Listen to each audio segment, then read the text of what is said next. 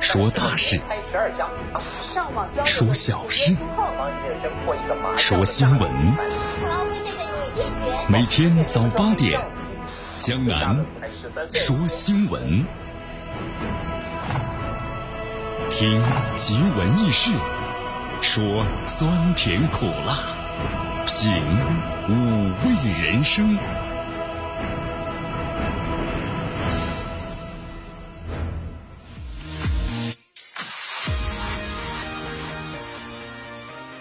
新的一天开始了，虽然天气有点热，但是呢，我们已经又把词儿换了，对吧？以前说，哎呀，这天气呢闷热潮湿，而且呢，朋友们要注意呢防暑，对吧？防高温。但是咱们现在要说了，哎呀，现在呢天气是秋高气爽啊，就是温度高了这么一点点。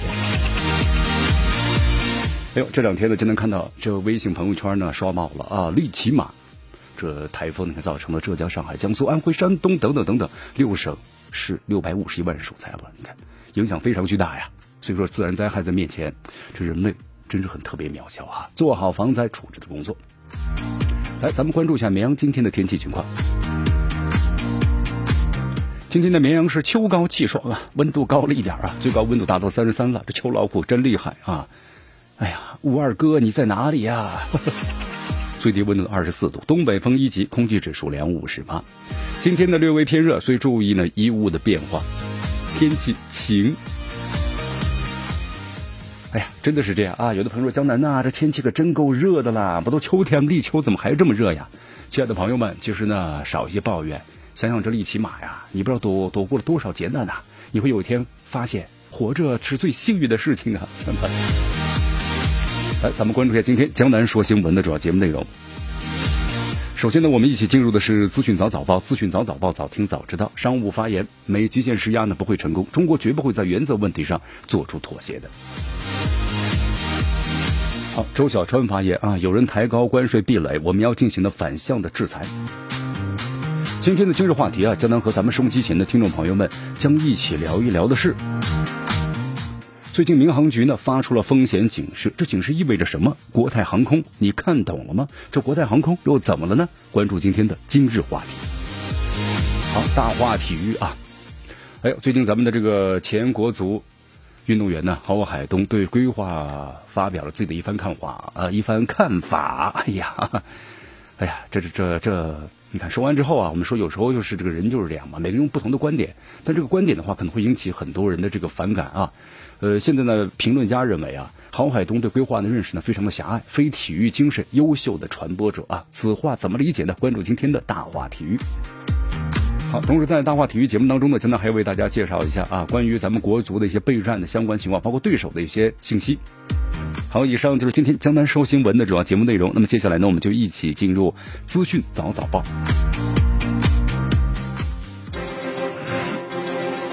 时政要闻。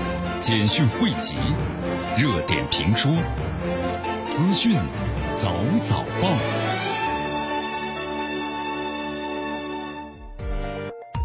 资讯早早报，早听早知道。来下时间的，欢迎大家继续锁定和关注江南为大家所带来的绵阳广播电视台 FM 九十六点七新闻广播啊。好，这美国啊，你看，单边主义、霸凌主义、保护主义，是不是破坏了中国和美国的贸易摩擦的？本来都是。很正常的一种经商的氛围啊，但这个氛围的话被破坏了，这有利于美中国和美国双边这个经贸纠纷的解决吗？不不有利于，对吧？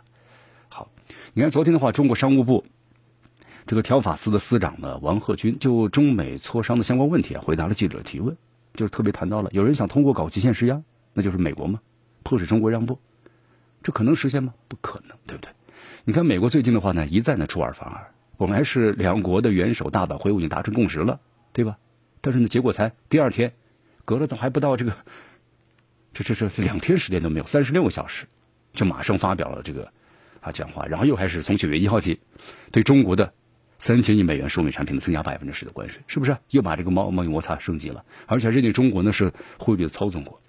王克军表示，其实美方都是单边主义啊、霸凌主义啊、保护主义的行径，这是不利于解决问题的。中国第一。不接受别国的高压，对吧？和恐吓，你面对美国的单边主义，包括极限施压，中国在原则问题上会给你做出妥协和让步吗？是不可能的。如果美国你要执意升级贸易摩擦，那么中方呢就要采取不得不采取反制的措施。王克军呢表示，中方呢始终认为这贸易战呢解决不了问题，美方采取这种升级贸易摩擦做法呢是不符合中美两国和世界的利益的，对吧？啊，王克军呢还表示，希望美国要放弃这种零和的思维，包括极限施压的套路，双方呢坦诚面对分歧，对吧？啊，等等，这我们就再多说了。其实美方呢，我们说了，他要能这么去做的话，早就这么做了，是吧？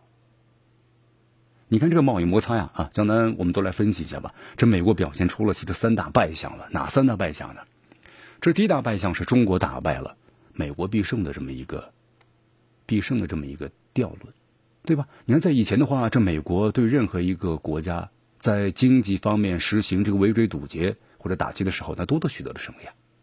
你看，包括从之前的像日本，对吧？上个世纪八十年代日本。啊那再往后哪个国家你只要不老实的话，那美国从经济方面给你打击一下，他都老实了。但是中国和美国这次贸易战，美国你必胜了吗？这一年多的时间没有。那么第二大败相是打乱了美国经济的这么一个节奏啊，经济政策的节奏。第三呢，就是美国出尔反尔、背信弃义的做法，那么打破了自己在国际上苦心所经营的国际形象，没了，有点感觉是气急败坏，是不是这种感觉？穷凶极恶、气急败坏的感觉了。咱们反过来啊，我们中国为什么在这一次和美国的贸易战中能够支撑下来呢？对不对？那么第一大支撑就产业链了。你看咱们这个亚洲地区啊，已经形成了以中国为主的供应链。那么第二大支撑的是创新链。咱们中国在世界上创新链中的地位呢迅速上升，特别是现在五 G 时代的加速到来，中国的优势地位肯定不断的突破。那么第三大支撑就是区域的优势。你看啊，如果咱们的中日韩自贸区的建立了，亚太自贸区等等。都组织啊，在中国的推动下取得了进展。那么这些如果建立的话，对整个的亚洲，包括中国在整个经济当中的枢纽作用，那更有极大的推动作用。第四大支撑的是中国大市场的聚合效应了，对吧？咱们中国的这种机制体制啊，有助于是加快内部的市场的发挥。所以说，咱们每个中国人都有信心，对吧？你中国和美国开这个贸易战，中国必胜。好，我们再来关注一下啊，这两天呢，在中国金融四十人的伊春论坛上，呃，中国金融学会的会长、中国人民银行的原行长的周小川表示，现在这个金融啊进入新的阶段了，但是未来不可避免是遭遇呢全球市场的体制，包括呢显著一个扭曲的问题啊，这种扭曲包括有贸易战，对不对？现在科技的发展，包括呢以美国为首的国家对部分国家采取了以货币为基础的经济制裁的做法，等等等等。呃，周小川特别谈到了，你美国对中国啊，你故意是抬高这种的关税的避税，但是我们要进行这个反制，怎么来进行反制呢？周小川提出了三点，他说：第一，要做好呢对贸易战的应对；那么第二是如何研究更加呢具有竞争性的市场秩序。你看到市场扭曲的增长啊，你要力图减少这种扭曲，那么通过呢更加注重公平竞争来解决。那么第三就是要关注人民币国际化。因为只有人民币要国际化之后，你才能够有效的抵御以美元这个储备货币为基础，在全球制造的这种扭曲。所以说，他说我们主张呢全球化、贸易自由化，还有投资便利化、多边主义和实现人类共同命运的这些政策啊。所以说，这人民币国际化也是大势所趋啊，对不对？你这是必须要在世界经济金融当中占据脚跟的，必须要做的这么一点。你看这个美元呢，它是全球国际化的货币，对吧？你任何的结算都是以美元来结算的，那这对你，它美国就通过这方面对你来进行这个各种的打压和限制。所以说，为什么像这俄罗斯，他要去这美元化呢？对不对？这做起来很困难的，很难的一件事情。但是在逐渐、逐渐的在做，人民币在这方面呢，也在逐渐、逐渐体现出优势来了。你看这美国，它为了抑制咱们中国这个发展呢，那真是煞费苦心啊，是吧？它的战略就是这样的，所以你不能够心存幻想。是不是啊？特朗普他不上任或者另一个人是不是就好一些？不，这是美国的一个基本的战略啊！你看，不管这个美国的呃共和党是民主党，对吧？两党之间有这个政治不同的见解，但是在对对中国的问题上，那都是一致一致通过的呀，是不是？美国呢，但是低估了中国应对危机的现在的智慧和决心啊！你打我一拳，我们采取相应的反击力度，还会考虑如何化解你打我一拳的危害，是不是？所以说，你美国人要和中国呢玩这种策略兵法或者心理战等等，中国经经济随着在不断的发展，但是底气足起来了呀，所以说美国你这是一种错误的行为。你看我们在节目当中呢，相当为大家不是介绍了吗？从去年开始到今年的话呢，咱们中国和东南亚各国经济贸易量呢不断的大幅度增长，包括和日本，对吧？和日本在一二年关系降降低降到了冰点，啊，这两年有所恢复了，也也在不断的增长。那么就是和美国是在不断的下降。你看这里面有一个问题啊，什么问题呢？就是外交外交学院的日本问题研究专家啊，周永生呢特别谈到了，因为在这两天，中国外交部和日本的外务省那么进行了什么呢？双方的这个负责人进行了一次呢新一轮的中日谈判对话，双方就中日关系啊，包括共同关心的国际问题，包括地区问题，都坦诚深入进行交换意见。那这里面就有些这个问题了，对吧？什么问题呢？你看这样的一种接触啊，战略对吧？对话着眼于大局，那么更多的是明确了各自的底线，还有危机管理，包括。未来的规划，那么这就要去努力的构架一种的新的，寻求当中的中日关系。你看，我们来看一下啊，其实媒体呢对这次中国和日本的战略对话呀，其实都有很多的一些这个评论啊。中日恢复了搁置已久的对话，其实表示呢，就两国关系啊，正在逐渐逐渐的开始呢恢复了。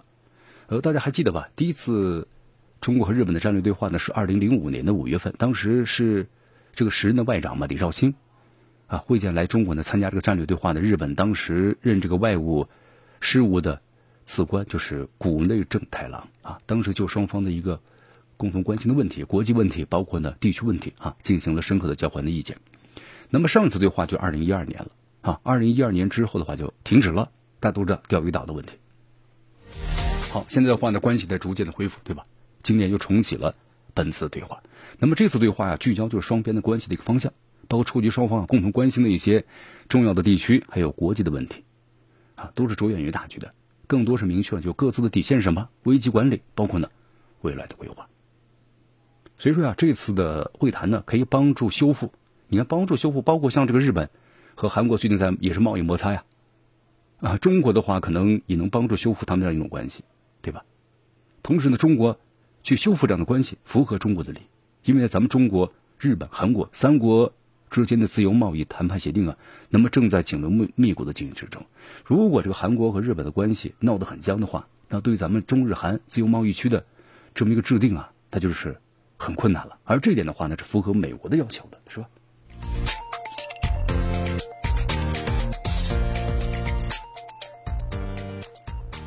好，这里是江南为大家所带来的资讯早早报，资讯早早报，早听早知道。来继续锁定 FM 九十六点七绵阳广播电视台新闻广播机，关注我们的节目。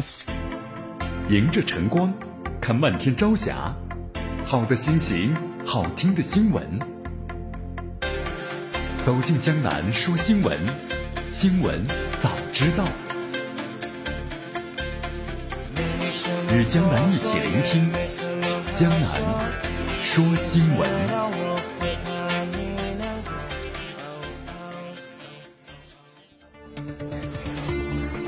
这里是江南为大家所带来的资讯早早报，资讯早早报，早听早知道。咱们继续关注呢下面的消息。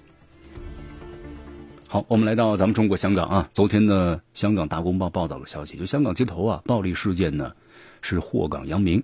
那么这次的话呢，传出有知识分子啊是重金招聘这个暴徒进入社区的搞事，有无知青年的布置有诈，以为找到了暑期好工作，结果呢成了乱港的炮灰。是这样的啊，就有一段这个中年男子的录音。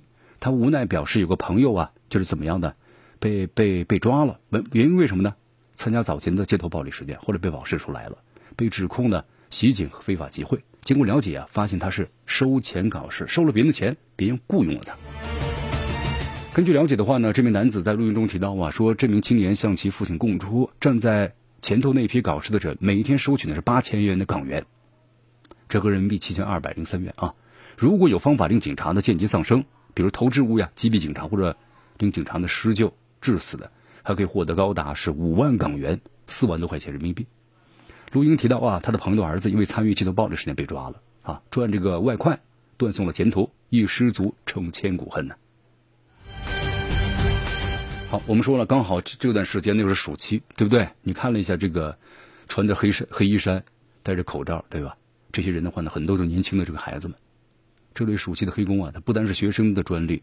有网民也发文表示，知识分子啊开始向这个工人阶级有家用的下手了。直言他的工人告诉他，有朋友被应邀加入黑衣人，你要进去的话，一晚上三千元，啊，再次的话呢，你看警方包括政香港政府也特别谈到了，不要去参加这类危险的活动，因为之前呢有多次传出啊，就是说怎么会有这么多人呢？这人怎么来的呢？大部分都是怎么样的？应招搞事者，成了这个暑假呀最大宗的求职诈骗了啊！你看有的这个录音呢，呼吁朋友一起来赚钱，黑山呢，你穿着黑衫去了收五千啊，白衫就收三千，就这工作非常的简单。那么网上传出一位出租司机的爆料，这名司机啊，他说他拉了三名这个搞事者，自曝呢搞事有钱收，每次呢可以发五百元包括一餐饭，其中有指啊中学二年级学生，有老师的带着一起来搞事。虽然这个网上呢不断有传言指出啊，就是多带人出来就没事了啊，法不责众。但事实上呢，近日不少参与香港这街头示威的青年呢，先后被捕了，有的非常后悔啊。有一名应届的文凭这个男学生啊，应届文呃应届毕业生在旺角非法集会遭到拘留了，两天之后呢获准保释走入法院，在父亲的怀中痛哭，大好前途被断送了。你这要记录在你的档案之中啊。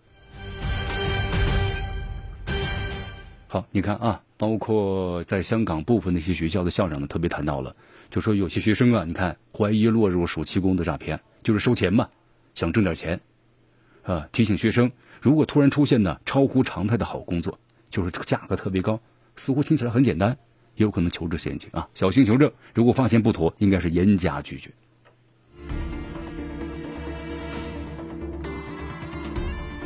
好，江南也看到啊。就是在微信朋友圈里看到了，就是有朋友去这个香港旅游，还没回来，在街上就被人拦住了，说一天四四千块钱港币，就只是集会，跟着去去不去？然后当时就拒绝了。你看，不过话说回来了啊，这成年人都是有思想的，你每个人都应该为自己的所作所为要负责，是吧？你今天为了这么几千块钱铤而走险，你破坏的是法治和全港为敌。你不进去蹲一段时间的话，年轻气盛，你真的不知道。什么叫做是和平的可贵啊？好，继续锁定和关注江南为大家所带来的资讯早早报，时政要闻、简讯汇集、热点评说、资讯早早报。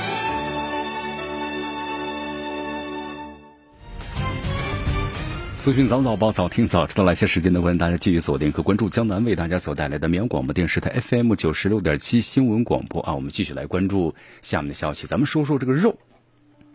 哎，为什么要说这个肉啊？哎呀，很多朋友说咱们这个肉啊，你看吧，里头有蛋白质嘛，对不对？这蛋白质吃了之后呢，比如胆固醇比较高啊，脂肪呢比较多，等等等等等等啊，说一大堆吃肉的坏处。但吃素的话呢，这个人呢又没有劲儿。那怎么办呢？哎，现在推出了人造肉啊，真的人造肉。哎，听起来的话，这人造肉的话，很多朋友说听过听过听过。这人造肉有什么特点呢？江南和这个真肉的话相比，是不是口感要弱很多呢？呃，其实不是这样的，对吧？人造肉的话，其实在上个世纪啊，这八十年代都有过啊。江南小记得小时候都吃过人造肉，呃，但是这个人造肉的话呢，你说跟这个咱们呃真实肉相比的话呀，还是缺少点那种口感。啊，口感和味道呢稍微弱了一些，毕竟是这个什么呢？咱们说了是这个豆子当中蛋白质呢制造出来的，就这么一点，对吧？植物蛋白和肉类蛋白那还是有一点点的区别，韧性要差一些。你看这个经常锻炼体育运动人，你吃这个植物蛋白的话就不行啊，你必要吃这个肉类蛋白，你这个肌肉纤维啊才更有劲儿啊。你看咱们现在所推出的，就是关于这个人造肉啊，人造肉的话呢，其实它有很多的优点，这优点的话呢，第一。它不会呢再让三高了，就你光吃这个咱们的动物肉的话，容易出现三高的问题。那么吃这种植物肉的话呢，就避免了这样的问题。呃，根据了解的话呢，咱们中国的第一代的人造肉啊，产品预计九月份就要上市了啊，九月份就要上市了。呃，这个上市之后呢，江南预测了一下，就是它不可能有太大的市场，但是这个前途不可估量，就这么个意思啊。好，其实就是咱们什么呢？这个大豆蛋白和豌豆蛋白啊，主要原材料就是这样的。好，就是江南看了一下媒体呢，采访了一下这次呢，咱们中国研究这个人造肉的主力军，北京工商大学食品和健康学院的副教授呢李健，李健的团队啊，这两年呢一直关于就专注呢植物肉的一个解析啊，特别是去除植物蛋白中的异味的成分。你植物蛋白和这个动物蛋白呢，还有有一些个区别，包括口感方面的不太一样。目前呢取得还是有一些这个进展吧。呃，那么同时这个味道方面怎么去除？这这这这挺难的啊。同时这个扁人造肉也能呢有有呲啦呲啦那种油炸的声音，对吧？色感的、口感的适应全方位，那么就是仿真这个动物肉。很多人不理解，其实，在烹饪的时候啊，你比如说这个什么盐煎肉啊、干煸肉啊、炸鱼有，呲啦呲啦声音，挺刺激人的食欲。所以他们希望呢，在这个纯植物的产品当中啊，也有这五个层面的一个高仿真啊。呃，植物肉。简单说一下啊，刚刚起步，但是前景呢非常巨大。它这个市场可能刚推向的时候呢，不会占的太大了。咱们还是以真的，比如说猪肉、牛肉、鸡肉等等的为主。但是可能在以后的话呀，我们说了这样的一个植物蛋白肉的话呢，它能够避免咱们的高脂肪、高含量、高胆固醇。这一点的话呢，是真肉所达不到的，对不对？但是我们说了，可能有一些这个问题。你植物蛋白和动物蛋白呢，还是有区别的啊。啊，植物蛋白呢，相对来说，这个动物蛋白啊，能够造成你的肌肉纤维啊。缺乏点力量，所以这呢也是一个问题吧。不过在以后，我们想随着科技的发展，可能会慢慢解决，对吧？就像这个李健教授所谈到的一样，植物肉是现在咱们这个未来食品研发的重要方向之一。也包括比尔盖茨等等都是在力推这个植物肉嘛，节省三倍到四倍的原料。现在呢只是处于起步的阶段啊，一切呢慢慢来。还有，咱们再来说一下那部电影啊，《哪吒之魔童降世》啊。哎呀，咱们四川话说哪吒怎么说呀？啊，呃，四川话说哪吒是哪吒，对吧？这部片子的话呢，其实我们说老少皆宜，真的是老少皆宜，成年人看了也没有任何的问题。当然，孩子们更喜欢了。这部片子的话呢，先是超越了《美人鱼》的走票房啊，昨天的话呢又超越了《唐人街探案》，三十三点九七七三亿了。呃，这个票房记录的话，已经是名列呢中国国内电影榜的这个第五名了啊，非常的不错，对吧？呃，好胃口啊，一口七八个，真的是好胃口啊，是不是？你看一下子的话就追上来了。其实咱们很多这个从事电影行的人呢，可能都挺羡慕的，确实挺羡慕。说电影啊，其实跟咱们各个行业都有个点，一个点的问题，但这个点呢很难找。你看这个动画片，可能一个点出来之后呢，也也可能会跟风，对吧？有人会投资，然后再去拍动画片，也可能就开始冷接了。我们说的。好，这两天的话，你看哪吒呢，连续十六天获得了单日票房的冠军啊。本来这两天有一部新片就《上海堡垒》上映哈，但这部片子的话呢，你看，呃，除了第一天票房还可以，第二天呢开始铺盖了，一下下降了百分之七十左右，在很罕见的，是吧？你看这导演的话呢，之前的话又说流量小生嘛，鹿晗嘛，六千万的粉丝啊，就不能够票房拉动起来。但是现在我们看来了。这部片子，你看有专评论专家们认为啊，中国这个呃科幻电影呢始于世纪的元年啊，起于是《流浪地球》，但是终于呢《上海堡垒》呀，同时还有一个《上海堡垒》呢也也把什么呢流量小生拉票房，这个呢已经完全给打破了，就是说以后再靠流量小生是完全不可能的了，没有好的这么一个剧本，是不是？然后呢也没有一个好的这个制作的话啊，好的演员。那么这个片子很难再有好的票房了，这肯定了。咱们的这个观众也在逐渐逐渐成熟起来的，是吧？你包括像这个哪吒这部动物片之所以火，对吧？从影片内容来讲不拘束，不认命信自己嘛，对吧？呃，你看咱们中国这佛家道理就说了，人生下来是命中都安都有安排的，对吧？啊，但是其实后面还有一句话，就是不认命啊，性命不认命，就说人呢不要。失去这个奋斗的斗志，不是说你这命就是安排好了，你就不奋斗了，就像那个哪吒一样，对吧？你要认命，因为他是魔童的嘛，那著名就是魔鬼了，啊，所以说你要不但不认命信自己，同时契合了咱们当下呀那种发自肺腑的渴望，每个人都希望改变自己，那努力吧，是不是？所以说让大家产生了一种共鸣啊。呃，这部片呢虽然是动漫，咱们多说几句啊，比现在流行的很多，其实很多影片都。好看的多，对吧？我们觉得在这个故事内容当中啊，你看像这个饺子，我觉得四十一岁了，也有很多人生的感悟自己。所以说，至少作为父母，我们看到可能存在另一面，孩子呢可能是找到自己的影子，是吧？你看这段时间的话，你看有哪吒啊、上海堡垒啊、烈火英雄啊，对不对？呃，从哪个方面来看，那哪吒是最好的一部啊。咱们先不说营销的问题吧，对不对？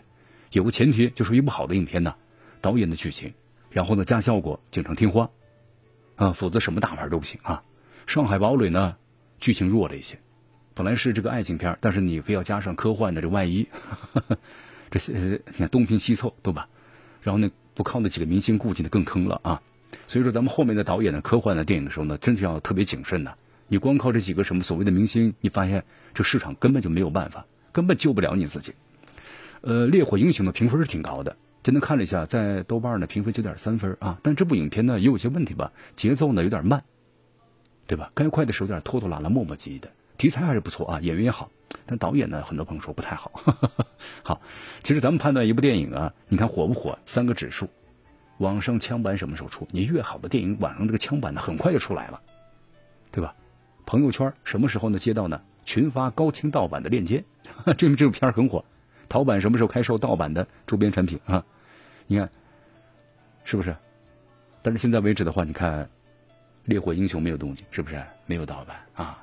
呃，最快的是哪吒，这个盗版的出来了啊，更别提上海堡垒喽，你懂的。好，继续锁定和关注江南为大家所带来的资讯早早报，资讯早早报早听早知道了，咱们继续锁定 FM 九十点七绵阳广播电视台新闻广播。迎着晨光，看漫天朝霞，好的心情，好听的新闻，走进江南说新闻。新闻早知道，与江南一起聆听江南说新闻。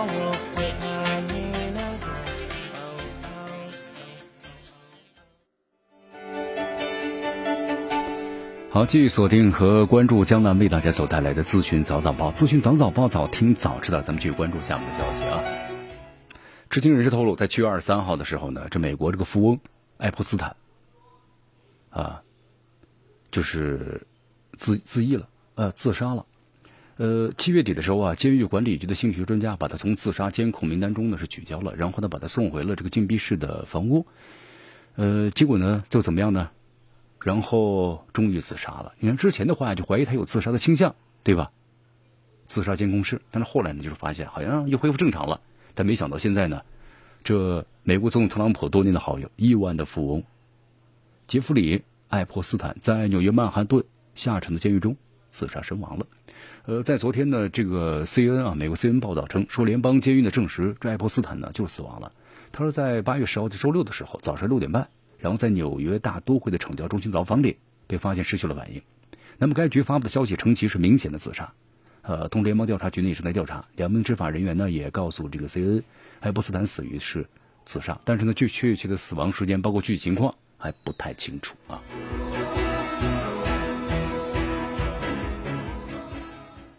好，其实呢，这美国律师杰弗里呢伯曼在之后接受采访中特别谈到了，是关于纽约这个南区法院呢对爱泼斯坦的案件的调查，在他死后呢依然是在进行着。他说这个事件的话呀，有很多的一些个问题啊，包括也有人说了，这个爱泼斯坦的一死的话一了百了，什么事情呢就随着他的死亡而带走了。好，同时呢，没有人怀疑，就是一位联邦调查员告诉记者说，没有人怀疑爱泼斯坦的死于是谋杀啊。但是，有一位执法部门的分析人告诉记者呀，当局认为爱泼斯坦呢是上吊自杀，但是呢，是出于什么目的要上吊自杀呢？也有句话就是“好死不如赖活着”吧，是不是？所以有人说呀，这个司法部长呢巴尔对这个爱泼斯坦的自杀事件感到非常的愤怒，对吧？因为他这个死的话，很多事情都 弄不太清楚了。但是呢，这个巴尔呢说了一定要决心弄清楚到底是发生了什么事情。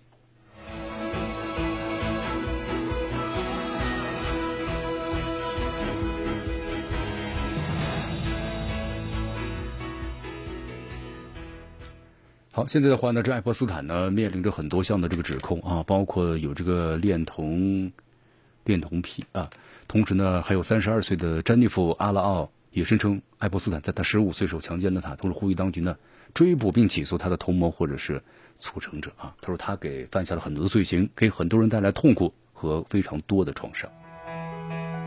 好，这边有哪些细节？随着这个爱泼斯坦的死亡的话呢，是不是都真走了呢？还是说这个美国司法部的部长所谈到的一样，咱们要查出真相所在呢？好，我们来到挪威的首都奥斯陆啊，奥斯陆的话，在昨天当昨天呢。这个下午的时候呢，市郊一个清真寺发生枪击案，造成一人受伤。目前警方呢还在这个枪击嫌疑犯的家中啊发现了一具的女子的尸体。一名清真寺的成员呢口述还原了这个当时事发现场，说当时啊有一名七十五岁的老人成功制服了嫌疑犯，坐在他的身上，然后一直到警察赶来。就是在当天的话呀，就是据说这个嫌疑人到达清真寺之前呢十分钟，室内有十几个人正在呢做这个祈祷。枪击开始时啊，屋子里只有三名年纪较大的男子，然后这个嫌犯呢开枪就射穿了清真寺锁着的玻璃门，进入了清真寺。但是寺内。一名七十五岁老人当时成功制服了嫌犯，老人呢是掐住了这个嫌犯的喉咙，坐在他身上，直到警察赶到，这名老人只受了轻伤。那么根据了解的话呀，这个嫌疑犯呢是一名二十多岁的南威男子，已经被警方的拘留，但是目前还不太清楚，就他的作案动机到底什么。这名白人的嫌疑犯被指控在枪击案中啊谋杀未遂，同时呢涉嫌是谋杀一名女子，同时在清真寺内发现多件武器，那么这些武器的话呢和这个嫌疑人也都是有关系的。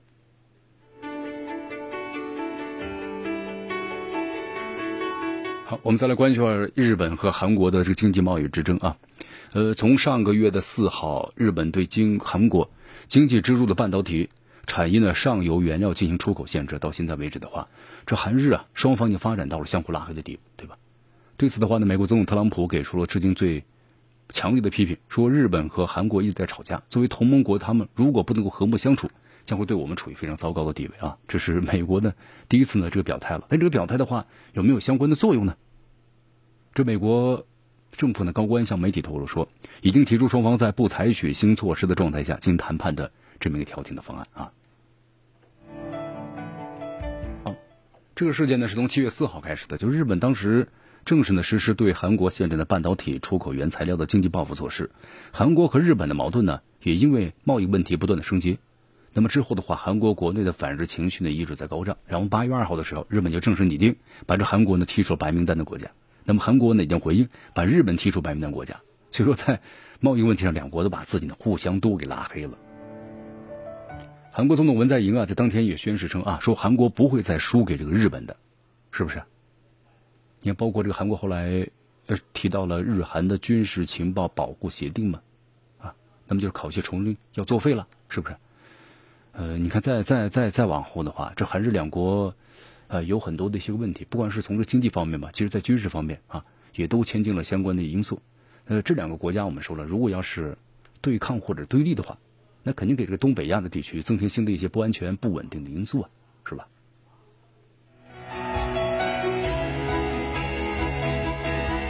好，就像这个印度和这个巴基斯坦的克什米尔地区，那同样也是如此。你看，现在除了个印度的巴基斯坦和美俄等国啊。那么近日持续关注的克什米尔地区啊，也牵动了伊朗的神经。这伊朗挺关注，伊朗的军队总参谋长呢，在昨天提醒，就印巴双方呢，不要忽视当地人民意愿，做出草率的这么一个决定。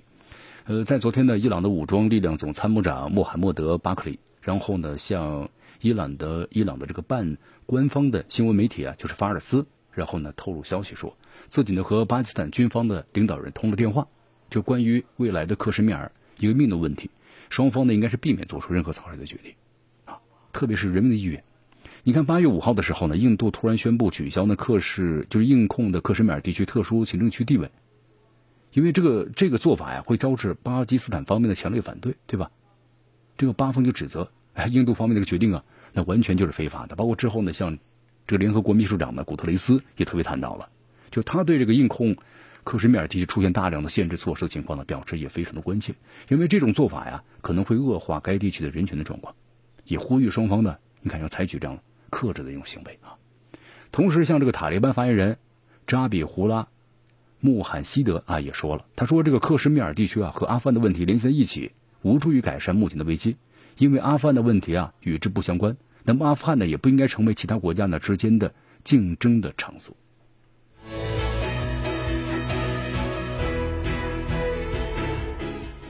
好，在上周的一个周末当中呢，是应该上上一周了，对吧？美国连续发生两起呢，这个大规模的枪击案。